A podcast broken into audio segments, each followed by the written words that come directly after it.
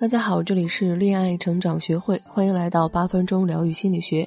如果你有解不开的情感难题，添加恋爱成长零一五，找到我来帮你具体分析。最近有很多女孩子都问我，啊，老师，我想吸引或者挽回一个男孩子，可是始终走不出那一步，这是为什么呢？这其实啊是约拿效应在作祟。约拿效应也叫约拿情节，起源于圣经里面的一个故事。约拿本身是一个虔诚的基督徒，并且一直渴望能够得到神的差遣。后来神终于给了他一个光荣的任务，去宣布赦免一座本来要被罪行毁灭的城市——尼尼微城。约拿却抗拒这个任务，他逃跑了，不断躲避着他信仰的神。神的力量到处寻找他。唤醒他，惩戒他，甚至让一条大鱼吞了他。最后，他几经反复和犹疑，终于悔改，完成了他的使命，宣布尼尼微城的人获得赦免。约拿是指代那些渴望成长又因为某些内在阻碍而害怕成长的人。这种在成功面前的畏惧心理，心理学家们称之为“约拿效应”，就是对成长的恐惧。它来源于心理动力学理论上的一个假设：人不仅害怕失败，也害怕成功。这是一种情绪状态，并导致我们不敢去做自己能做得很好的事，甚至逃避发掘自己的潜能。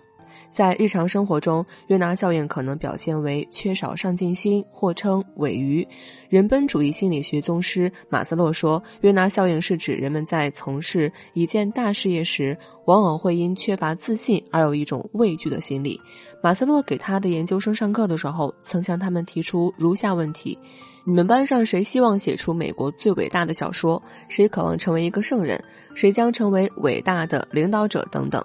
据马斯洛记录，他们的学生们在这样的情况下，大家通常的反应都是咯咯的笑，红着脸，不安的蠕动。马斯洛又问：“你难道不打算成为心理学家吗？”有人回答说：“当然想了。”马斯洛说：“你想成为一位沉默寡言、谨小慎微的心理学家吗？那有什么好处？那并不是一条通向自我实现的理想途径。同理，如果你特别腼腆害羞，还想将男人牢牢吸引，那也几乎是不可能的。”约拿效应是人类普遍存在的一种心理现象。我们既想取得成功，但面临成功时却又伴随着心理的迷惘。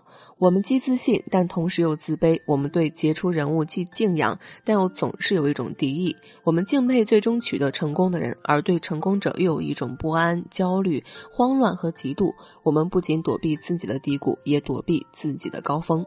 约拿效应发展到极致，就是自毁情节，即面对荣誉、成功或幸福等美好的事物时，总是浮现“我不配，我受不了”的念头。这导致很多人不是追求高级需求、追求卓越、崇高的自我实现，而是相反，逃避高级需求、逃避卓越、崇高的人类品行，最终与成功的机会擦肩而过。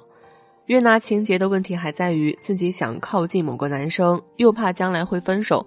如果让别人靠近，更不能允许，最终把到手的机会给放弃了。我们大多数人内心都深藏着约拿情节。心理学家们分析，这是因为在我们小时候，由于本身条件的限制和不成熟，心中容易产生“我不行”“我办不到”等消极的念头。如果周围环境没有提供足够的安全感和机会，供自己成长的话。这些念头啊，会一直伴随我们，尤其是当成功机会降临的时候，这些心理表现就会尤为明显。因为要抓住成功的机会，就意味着要付出相当的努力，面对许多无法预料的变化，并承担可能导致失败的风险。我的学员倩倩最近就面临这样一种情况：她想要脱单，但是又害怕承受脱单可能带来的后果。那我告诉他，这种约拿情节是我们平衡自己内心心理压力的一种表现。我们每个人其实都有成功的机会，但是在面临机会的时候，只有少数人敢于打破平衡，认识并克服了自己的约拿情节，勇于承担责任和压力，最终抓住并获得了成功机会。这也就是为什么只有总是少数人成功，而大多数人却平庸一世的重要原因。因此，约拿效应告诫人们要正确的认识自己，该出手时就出手，以避免错过本来可以实现的成功。当然，在避免约拿效应同时呢，也不能过于自信，相信什么“人定胜天”呀，“人有多大胆，地有多大产”这样的神话。